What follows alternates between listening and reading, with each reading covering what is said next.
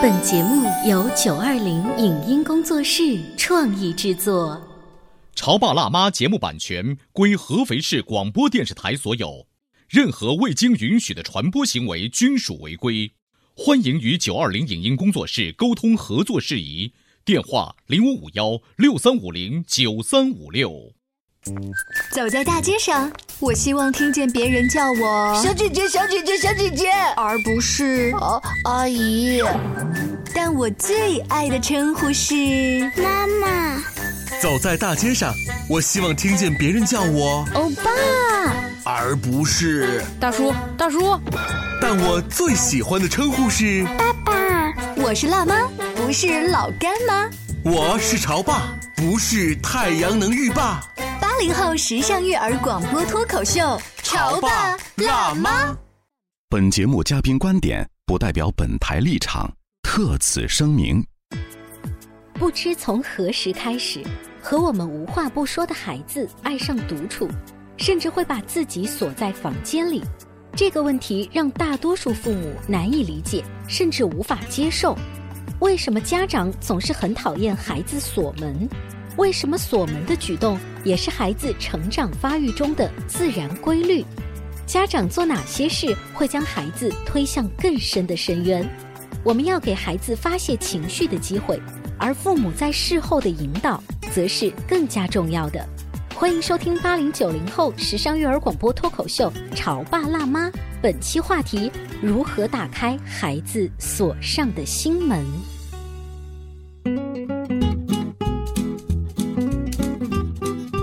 欢迎收听八零九零后时尚育儿广播脱口秀《潮爸辣妈》。各位好，我是灵儿。今天直播间为大家请来了小雪的妈妈，欢迎大家好。啊，今天我们两位妈妈呢，也是有问题要咨询专家老师，为大家请来了慕寒老师，欢迎您。大家好。哎，跟两位吐槽一下哈，我们家小男孩脾气啊还挺大。呃，我观察了一下，但凡有一个事情啊，喜欢摔门进到自己的房间里。你知道吗？以前啊，就是摔门啪的一声就算了这个事儿。最近呢，升格了，他开始把那个门呐，噔一声锁上了。对，就本来摔门的那一刻，我就已经很不爽了。我在听到咔嗒那一声的时候，我就爆了哈。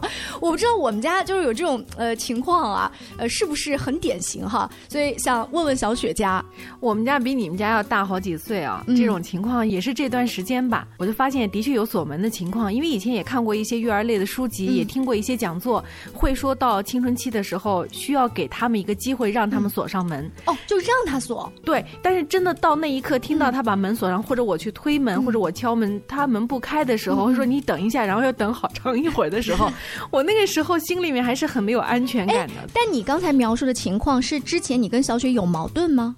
没有矛盾。哦，他就是没矛盾就把门锁上嘞。莫涵老师来分析一下我们俩这两家 这个娃娃。你们这两家的娃正好，他是两个不同阶段的表现。嗯，所以就是首先说的就是两个孩子都是正常的，或者说都是正常家庭会出现的这种现象。所以如果听众朋友们你们家也出现这种现象的话，嗯，请先做好一个心理预设，就是这不是什么孩子独特的现象。哦，这不是什么大不了的事儿。对啊，比如说我们家啊，因为小学的一二年级。他锁了门之后呢，我观察了老人的反应。外婆呢就觉得这个是天大的事儿，不得了了，太没有规矩了。但是外公如果心情还好的话，就会觉得其实小孩有点脾气挺好的。如果不会发火的小孩儿，就是以后挺窝囊的。哎，所以两个老人最后到旁边抬杠去了。而且你知道，我们家以前是从来不锁门的。嗯，包括到晚上睡觉的时候，他会说：“妈妈，你一定要把门开，你别给我锁。”他害怕也说。对，他说你会给我走廊上留个灯。嗯，现在不是了，就是他会把门锁上，或者说直接关上。嗯。嗯，就像你刚才讲的外公外婆的那个矛盾，其实应该就是很多家长的一个心理写照，对吧？有的家长可能会觉得，哎呀，我青春期的时候我也锁门，没什么大不了的。嗯，那有的家长会觉得，你干嘛？哦，你有点脾气，你就把门摔了就进去。嗯，或者说大人给你讲个事，像小雪妈妈会觉得，我找你半天你都不开门，你在里面在干什么？嗯，对不对？对我就会敲过门就会问 你刚才在干嘛？啊，其实这个这是我们要梳理的重点，也就是说，其实孩子他的现象是正常的，问题的关键是父母如何去处理，如何去想。呃，实际上我是可能是更赞成外公说的，因为我们目的是希望孩子尊重我们，嗯，对不对？可是如果我们不给给孩子一种宣泄的空间和这个权利，而是让孩子直接被束缚在所谓的规矩框框条条里。那么你觉得这个孩子他最终他能长成他自己吗？嗯，就是外公的意思是给他偶尔发泄，就即便啪把门关上锁上，这个是在中国传统家庭道德教育当中可接受的范畴吗？应该说外公说了前一半，没有说后一半。嗯。啊，就是我们是允许孩子发泄情绪的，并且你想，孩子在有情绪的时候，他一定是跟你发生了一个冲突，对吧？比如说像你家孩子还小，他这样去呃摔门，呃，就是让他吃饭，他就不好好吃饭这样的一个事儿。嗯，那也就是说，肯定外在的一个互动引起了他的某个情绪。嗯，因此呢，他用摔门把自己藏在一个像是一个洞穴里面这种方式，嗯，然后去调节自己的情绪。反过来说，那如果他不是摔门，而是直接跟你们对着骂呢，对着干呢，对着打呢？哦，好像还是摔门稍微好一些。所以他其实还算是善良的呀，就是他宁可让自己去消化一下，他也不愿意去过度的伤害别人。所以首先你要能看到，人家说自我压抑、自我封闭的孩子，首先就是善良的孩子。他首先搞的是自己，不是别人，是不是？那么你想，你让一个人在情绪很难受的时候，还要去尊重别人，尤其是对一个孩子来说，那更别说一个孩子，就是一个大人，在有情绪的时候，他能做到很好的去控制情绪、尊重别人吗？反过来说，如果我们要求一个孩子，你在情绪激动的时候，你要懂得尊重我，那你作为大人，你大人在情绪激动的时候，你你懂不懂得尊重孩子呢？所以，如果这些你想通了，嗯，你就会觉得，其实孩子用这种方式，我们反倒应该觉得要夸赞他。就其实你是用一种隔离和不伤害他人的方式，在消化自己的情绪。所以我说，爷爷外公说对了一半。可是等到孩子从门里出来以后，我们怎么去面对？这个其实很重要。你不能让他只认为我只有这一个办法来解决我的情绪，没有别的法子了。哦，哎，真的是慕寒老师啊！您先别说最后正确的那个做法，我们先来看一下大部分家庭是怎么样。小雪小的时候，你们家会怎么处理？我我会敲啊，然后我说你得开门呐。然后他说：“你为什么不能让我一个人待一会？” 哇，好酷的回答哦！他会这么说，对。然后我说：“那你把门开着，然后我不进去行不行？”嗯。然后他就会犹豫一会，然后过来把门打开，但是他也是关上门的状态。然后这样我就会比较放心一点。哦，你看我们家的男孩可能是不是皮厚一点哈？他会找台阶下，就他在里面呜咽呜咽发完脾气呀，哭完鼻子之后，你会他看他把那个门啊打开一点，然后故意清清嗓子呀。然后我也看心情，如果我心情很好的话，就会当做什么事儿都没发生。你过来吧，待会儿我们再聊。如果我心情不好的话，你现在好了呀？过来，我们来聊一下。就 是就是，也根据我的心情来。所以慕寒老师刚才举完我们两家的例子之后，应该怎么做呢？首先，请允许每一个人有自己消化情绪的权利。嗯，就是我们很多家长有一个，包括成年人都有一个习惯，这个习惯是需要去纠正的，或者思维。总觉得别人的情绪我们得负责。嗯，比如说我有时候做个案的时候，有个妈妈会说，她有一次她老公就说：“哎呀。”怎么花钱那么厉害，烦死了！你们老觉得那么穷，家里老缺钱。她自言自语，然后这个妈妈就开始委屈。她说：“慕寒老师，你看我老公说了这个以后，我就开始在家算，我一个月跟儿女儿一起，总共才花了三千四百多块钱。我花钱算厉害吗？什么什么？然后我就问了她一句，我说：你老公是说你花钱厉害吗？没有。那你为什么往自己身上套？他说：我觉得他有情绪啊，那肯定是我的问题啊。为什么他有情绪就一定是你的问题呢？他有情绪可能是跟你互动过程当中产生的，而且她老公说那句话是跟他没有互动就自己说的，嗯，对吧？就好比我们跟孩子，你说吃。饭的问题，那你跟他互动过程当中，你引发了他的情绪，可是处理这个情绪。特别是他到了一定年龄，他很小的时候，他是需要你帮他处理的。可他现在选择我自己处理，我进房间冷静一会儿，这是他的权利吧？就好像小雪说：“妈妈，你就不能让我安静一会儿吗？”对。后来我就尝试不去管他，比如说他生气了，说“哼”，然后转身进去把门关上或者锁上，我也不去找他，因为我觉得这时候去找他，我们俩很容易就是吵架。嗯，对。然后我就发现我在外面，然后等我情绪降温之后，他自己也出来，当做什么都没有发生过。所以慕寒老师，你刚才讲我是不是为他人的情绪？负责跟这个的内在联系是，就是如果我们成年人习惯性的想要为他人的情绪负责，当孩子把门关上，他自己处理情绪的时候，你就会想敲门。我我觉得还有，就这个时候我们可能会有自责，就觉得我已经把你惹生气了，我可不可以再把你哄开心？对呀，就是会有这个感觉。过度的替代责任，就是你要去想的是。不论他跟我互动过程当中是否因为我而生气，那么他自己处理自己情绪的权利，我都应该尊重和保护。等他处理好了以后，如果我觉得有必要聊一下，有必要就这个事情重新的来去梳理一下，那么对于孩子，我认为尤其是有必要的，因为他怎么能够知道我下一次再出现类似情况的时候，我的处理方式可不可以优化呢？那一定是除了他自己体验之外，一定是需要去引导的。这个我还真的从来没有过多去考虑过，因为经常我们等他情绪恢复正常之后，他出来之后，我们在聊天的时候就不能再去聊上一个话题。哦，不能啊，不能回顾啊。对，如果再去聊的话，他很可能生气。对他会说：“妈妈，你不要再跟我说这个事情，就算过去了。”哦，这样啊。对他会这么说。但是我刚才听慕寒老师说了之后，您觉得这个事儿是应该再复盘、再重新整理一下？对，但是我这个整理的方法就很难去操作，我不知道怎么去跟他重新去说这个事儿，因为我再去说这个事儿，他还会认为我是在唠叨，或者说我一定要让他按照我的想法去做，再给他洗脑，这应该怎么办呢？就比如说你说啊女儿，我们来聊聊刚才那个事情，他可能说妈妈不要再聊了，我不想再聊了。对对，那你就应该接着说是什么让你不愿意去聊呢？你担心什么？我们来模拟一下嘛，因为我担心你又在批评教育我啊，就所以你就讲是啊，妈妈猜想到你可能就这么想，所以妈妈希望给你一个不一样的改观，就是其实妈妈是在更多的希望去了解你，并且真正的我们把这个事情处理好，而不是再像以前那样学会去指责你、控制你、批评你。就是这个事情对妈妈来说也是一个成长的机会，而对你来说也是需要一个去面对的事情。如果我们这个事情不聊了，那妈妈问你下一次再出现类似情况，我们俩怎么办？他会说：“妈妈，你改不了。”就是他有一个前提条件是，我不相信妈妈能真的变。嗯，所以你可以说是的，你认为我改不了，我也是相信的，因为我的确也一直在改，也一直没有完全改好。可是我们来彼此看一看，我们俩真的都没有进步吗？就是妈妈在某些事情上是不是其实是有进步的？反过来，小雪你在某些事情上是不是也有进步的？我们如果只盯着那个没有做好的，那其实你是不是就成了妈妈那个样子？就是你做的好的地方，妈妈一眼看不见。嗯。那么你做的不好的地方，妈妈就说你还没有做到。那你不想成为妈妈那样子？可是你看，如果我们不就这个事情真的去剖析一下，你是不是无意识就已经成了我那个你不喜欢的样子？嗯，如果是这样的话，你有没有勇气跟妈妈一起面对这件事情？我们来看看到底这件事情，我们不要去证明自己对或错，而是说，如果再发生类似的事情，哎，我们到底怎么做才真的有利于事情的解决，而不是有利于我们俩谁证明谁对谁错？那么你才能把孩子真正拉到一个哦，真的去分析解决问题的状态。沟通，对。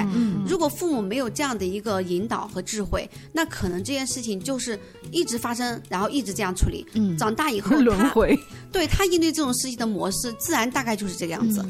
刚才小雪妈妈还提到了一个感受，就是我是不是把他给惹生气了？所以我想把孩子赶紧要哄好。嗯。我有一段时间特别强烈，就是特别是觉得自己做育儿节目之后，我懂一点知。知识，我赶紧得用那套知识把它给搞定。后来有一次，一个嘉宾老师跟我聊，他说：“灵儿，你让孩子的情绪在那个情绪里待一会儿，对你不要着急，就立马把他哄好。正好慕寒老师今天讲这个观点，也是他必须要有一个坏情绪又转变好的过程。”对这个内在还有一个什么深刻的含义呢？就是我们都希望我们的孩子是管理情绪的高手。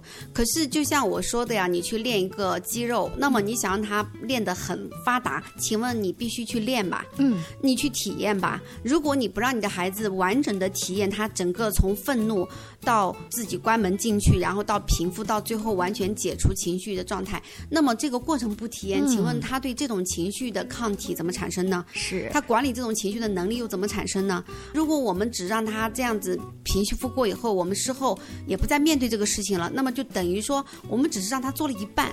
所以我们后面要去引导。嗯，那今天呢，我们请来了慕寒老师，还有小雪的妈妈，共同来聊一聊。哎呦，不管是小学低年级的孩子，甚至有一些幼儿园的大班的孩子，脾气也挺大的哈，就开始摔门锁门，再到临近青春期的孩子，没有任何情绪的情况下，也会把门悄悄的锁上。你们家有同款娃吗？稍微休息一下，广告之后接着聊。关于和孩子沟通呢，我是想先处理好彼此之间的情绪，然后再去搞定他具体的问题。我们家长经常在一起讨论，怎么样从小才能培养好他的学习习惯。我是后来通过学习才发现，孩子行为背后是有另外一种需求的。陪你一起吐槽养育熊孩子的苦，陪你一起追忆曾经自己的小世界。八零后时尚育儿广播脱口秀，潮爸辣妈。潮爸辣妈播出时间：FM 九八点八合肥故事广播，每周一至周五十八点三十分首播，次日十四点重播。网络收听，请下载荔枝 FM、苹果 Podcasts，搜索“潮爸辣妈”订阅收听。微信公众号请搜索“潮爸辣妈俱乐部”。你在收听的是《潮爸辣妈》，小欧零二，变成更好的爸爸妈妈。本节目嘉宾观点不代表本台立场，特此声明。不知从何时开始，和我们无话不说的孩子爱上独处，甚至会把自己锁在房间里。这个问题让大多数父母难以理解，甚至无法接受。为什么家长总是很讨厌孩子锁门？为什么锁门的举动也是孩子成长发育中的自然规律？家长做哪些事会将孩子推向更深的深渊？我们要给孩子发泄情绪的机会。而父母在事后的引导，则是更加重要的。欢迎收听八零九零后时尚育儿广播脱口秀《潮爸辣妈》，本期话题：如何打开孩子锁上的心门。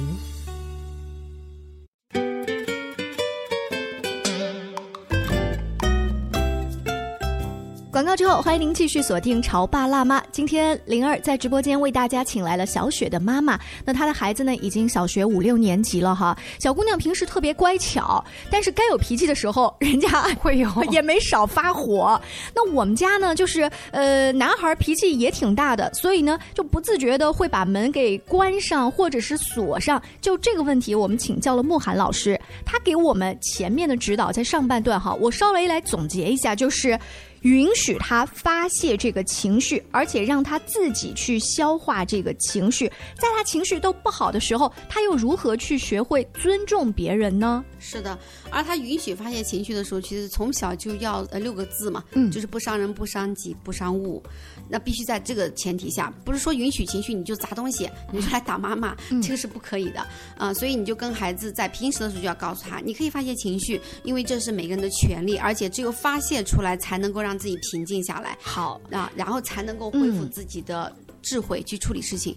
那其实关键的就是什么？关键就是他平复过以后，像刚才小雪妈妈讲的样，我怎么去跟他对话，来真正重新面对这件事情？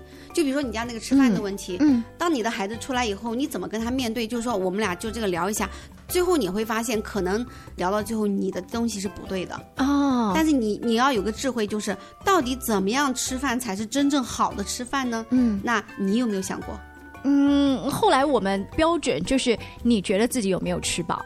如果你觉得自己没有吃饱的话，那你就继续吃。如果你实在是吃饱，你就很礼貌的告诉大家，我实在是吃饱了，下次的饭请让我自己盛，然后呃我自己把剩的那个饭再放回厨房里。就是我们可能更加受不了的。后来我仔细问自己的内心，是你一方面挑食，一方面很不礼貌。做不吃了，把那个碗筷一丢，也让外公外婆觉得我在厨房里忙了一中午，然后孙子也就这样子的态度。嗯，所以你有没有解读到为什么你的孩子会有这个态度？嗯，因为他在防御，他知道他这个行为一定会获得你们的否定，于是他先发脾气。其实他是在保护自己。哦，哎，如果你能够告诉他，其实妈妈能理解你的行为是在保护你自己，你担心会怎么样？所以呢，下一次如果再遇到这种情况，其实我们也许可以大大方方的说，啊，你就可以获得更好的一种舒服状态。然后他尝试过以后，你还可以带他到饭桌上，你说不信，我们先来试一下。嗯然后呢，让他觉得哦，这样好好说，原来也也可以解决问题。那我干嘛还要防御他呢？呃，所以我再重新理解一下，就是站在家长的角度去理解孩子，他其实是怎么想的，他的真正的担心是什么，然后帮助他把它说出来。对吗？他才能够在你的引导下，更好的懂得原来他的情绪是这么回事儿，不然他自己都不知道我为什么发那么大火。嗯啊，但这个的确是需要家长的功底的，我们也不做硬性要求，就是你慢慢学，你就慢慢去能领悟到哪里你就领悟到哪里。哎，刚才说不做硬性要求，就有点像什么老师布置作业，就是呢，呃，学习成绩基础还不错的孩子，你把这一篇课文啊都背掉，对吧？就会默写。在我的印象当中也是这样，就是有很多时候我都已经忘记了我跟我女儿到底为了什么事情情而冲突起来的，嗯可能就是很小的事情，或者他顶嘴了，然后我们俩就开始吵起来了。但是我觉得有一件让我感觉还不错的事，就是他锁门之后，我就觉得他肯定是在玩 Pad 或者手机上，比如说跟朋友 QQ 聊天呐、嗯微信聊天啊，我相信这肯定是这样。然后我就会主动跟他谈这个事情。嗯我说，如果你很想去聊天，没有问题。谁没有几个朋友呢？嗯想聊天也是很正常的事儿。毕竟像这段疫情期间，很久没有见到同学了，难得呃加他加他，然后又找到自己特别好的朋友，那个高兴劲儿我也能够理解理解。了他。对，我就说你聊可以，但你把作业都写完。嗯呃，然后我说你你也会聊天，你也不用锁门。嗯呃，你就是你在房间怎么玩怎么看，我也不去靠近你，一定要偷看你、嗯怎么去聊、聊了什么，我不去看。但你记得，就你不用锁门，你不用担心我在怪你。然后他就后来没有锁门了，嗯然后我也相信他肯定聊了。这就是你说出了他真实的情绪和背后的目的，然后嗯你又选择理解他，同时，然后你再做以引导，你会发现，其实常常孩子是愿意妥协的。嗯对，而且就是我不希望他在担惊受怕当中跟别人聊天，我觉得这本来就就是一个正常的事。防猫一样那种感觉。对我不希望他战战兢兢的生活，本来聊所以你看天也是个美好的事情。呃，小雪妈妈刚才举的这个例子，就是我们在节目一开始说的，大一点的孩子，他不一定真的跟你起冲突，他才会不是锁门。他可能害怕，嗯，他也是预设，就他会预设。过往你跟我的相处会让我觉得你一直在管控我，对或者对我某个行为你要看到你一定会讲我的，对啊、所以呢，那我先设防。对，同时还有一个原因什么呢？就是到这个年龄，呃，接近青春期的孩子或已经在青春期的孩子，他还有一个呐喊的声音，就是我是独立的，我是不需要别人再来管我的，而且我知道我自己该干什么，不该干什么了，所以你们不要再来管我了。它是一种呐喊。那刚才小雪妈妈能感受到啊，她其实就是不喜欢锁门这件事情，因为你不想让她有担惊受怕的这么一个想法在里面对，我就觉得他也没干什么坏事，就嗯是聊聊天、聊聊明星也是可以的。嗯，那我想问一下莫涵老师，就是如果这个孩子去锁门了，我是就是自己心态放好，我也不用管他。还是我还真的就是要去跟他说，把这个事儿说开了。孩子，你一定不要锁门，一定要当做大家都是朋友，遍天下的感觉。呃，应该说采取小雪妈妈的前半段，后半段稍微优化一下。嗯，前半段就是你所有猜想到的，你可以直接跟他坦诚不公的聊；后半段就告诉他，因此，呃，妈妈会做到什么。那至于锁不锁门，权利由你。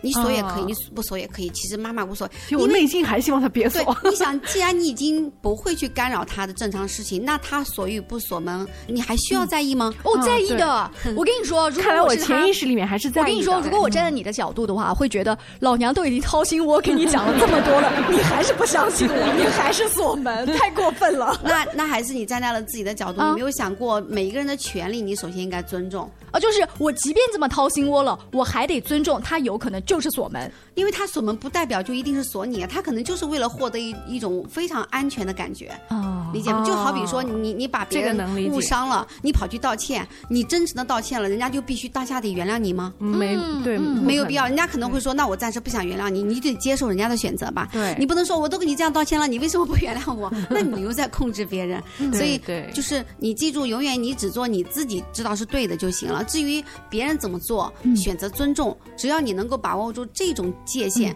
你的孩子就一定会懂得尊重他人，嗯因为他被你尊重了，他就会去在被尊重的基础上，他感受到这份好，他就会回馈给别人。哎，那小雪她因为是女孩子，特别喜欢聊天嘛，或者是男孩喜欢打游戏。当妈妈把她这种预判提前说出来之后，孩子会不会有一种保护心理，就说我不会的，你为什么这么说我？会会会会这么说，怎么办？他就会觉得你不相信我。我就把这个事儿放一边，因为我嗯觉得就算他否认，我相信肯定还是聊了的，我就不说。过两天他也会自己跟我讲一些。他否认，其实背后就意味着他希望在你面前他是好的，他是嗯你所认为的那种状态。那我要戳破吗？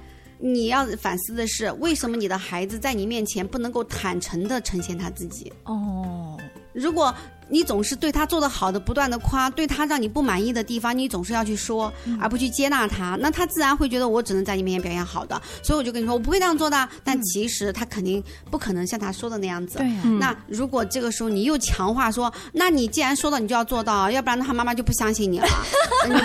我也干过这个事儿。然后他就会在强化，你看吧，我就知道我只能呈现好的给他。我只是说假话。对，那您说的这个接纳应该怎么去做呢？应该告诉他，其实你做任何何事情都一定有你的理由，然后你可以去思考的是，你这件事情它给你带来的好是什么？比如说聊天可以让自己放松啊、开心啊，那这个度你怎么把握？如果你把握不住度的话，那么它将会给你带来什么样的一个影响？然后你就告诉他你已经长大了，妈妈只给你分析，但是妈妈不会替你选择，所以你做什么选择，妈妈都尊重，并且让你自己去体验。你体验过以后，你自然会知道哦，原来我要调整一下，调整到哪里，怎么调整？那么这都需要你自己去尝试，而且一定要在小学大量的尝试，因为在小学无论怎么尝试，他付出的代价都不大，他就那么点课。但是到了初中跟高中，你再让他尝试，更 hold 不住，因为又难了，又多了，又关键要中考、高考了啊，那就更多的痛苦了。然后你就会 hold 不住这种状态，你就会想，不行，我还得管，不然的话这样下去怎么办？中考可能都会影响。但是你不会那么担心说，呃，小升初会多大的问题，你不会那么大的担心。所以其实最好的就是在从小开始，越早越好。嗯啊，像是越年轻的时候失败越多越好。对对对，就好比说，我是建议从一两岁开始是最好的。啊，如果你说已经那个，那么你就从小学一二三年级，那也是更好的。那实在不行呢，你就好比有人会说，那我的孩子都初中了，我怎么办？你你没得选，他不让你管的时候，你是真的管不了的，你只能接受你的代价，因为你前面没付出，你后面就得付出。刚才木安老师提到，一到两岁的时候就要去尝试，这是怎么尝试法？一到两岁的时候，好比说他要往那去走，你说那里会摔跤，他非要去，那你就去一下呗。摔下跤不就知道了吗？而且你想，一两岁的孩子，他那么点高，他摔不了多狠。所以说，刚刚慕寒老师讲那番话，我在旁边做笔记啊，有几个重点的词，咱们再复习一遍。妈妈只能帮你分析，但你自己做选择。妈妈不能帮你做决定，所以决定权是你的，你可以自己去体验。你看，分析、选择、决定、体验，就这几个关键词，这几个啊，就今天用在我们说这个问题上，好多问题它都是可以套用的。体验以后，他会自我优化的。只要你不去呃事后诸葛亮，一旦你事后诸葛亮去说他，他就会因为对抗你而不去反思了。经常见很多成年人找到我是成年了才开始体验、尝试、付出代价，那可能是在婚姻里的呀，有可能会把孩子也牵扯进去，甚至于损失一大笔的财产，呃，方方面面都有。好像说的这个就是什么中年叛逆。对对对对，他其实就是童年的时候这种机会过少，他没有体验过，他必须还会要。也有一小部分人他不体验了，他这辈子就活得很窝囊，然后他都不知道自己要什么，就是浑浑不可终日的感觉，也有这样子的。没有体验过真正的自我，他也不敢。敢去要真正的自我，因为他迈不开那一步，那一步是需要勇气的。那所以，莫涵老师，你讲到今天节目的尾声，如果有一些已经成年的人突然有青春叛逆期的感觉的话，我们要恭喜他喽。是啊，至少他活出了他自己想要的状态，至少他敢去活。至于最后能不能活，活成啥样，至少他敢活了吧？总好比一辈子被压抑成一个原来是一朵玫瑰花，结果被压成了一个常春藤。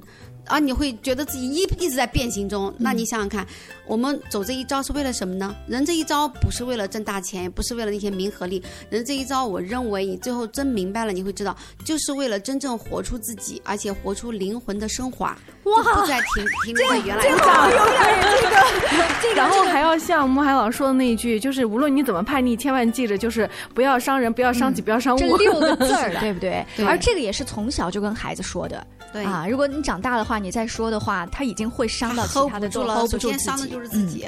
非常感谢慕寒老师还有小雪妈妈做客直播间，更多关于亲子沟通、两性沟通的话题，大家也可以带着这些吐槽还有问题来加入我们的讨论当中。可以在抖音号里搜“潮爸辣妈”，也可以在励志 APP、喜马拉雅等众多 APP 当中搜“潮爸辣妈”订阅收听。下期见，拜拜。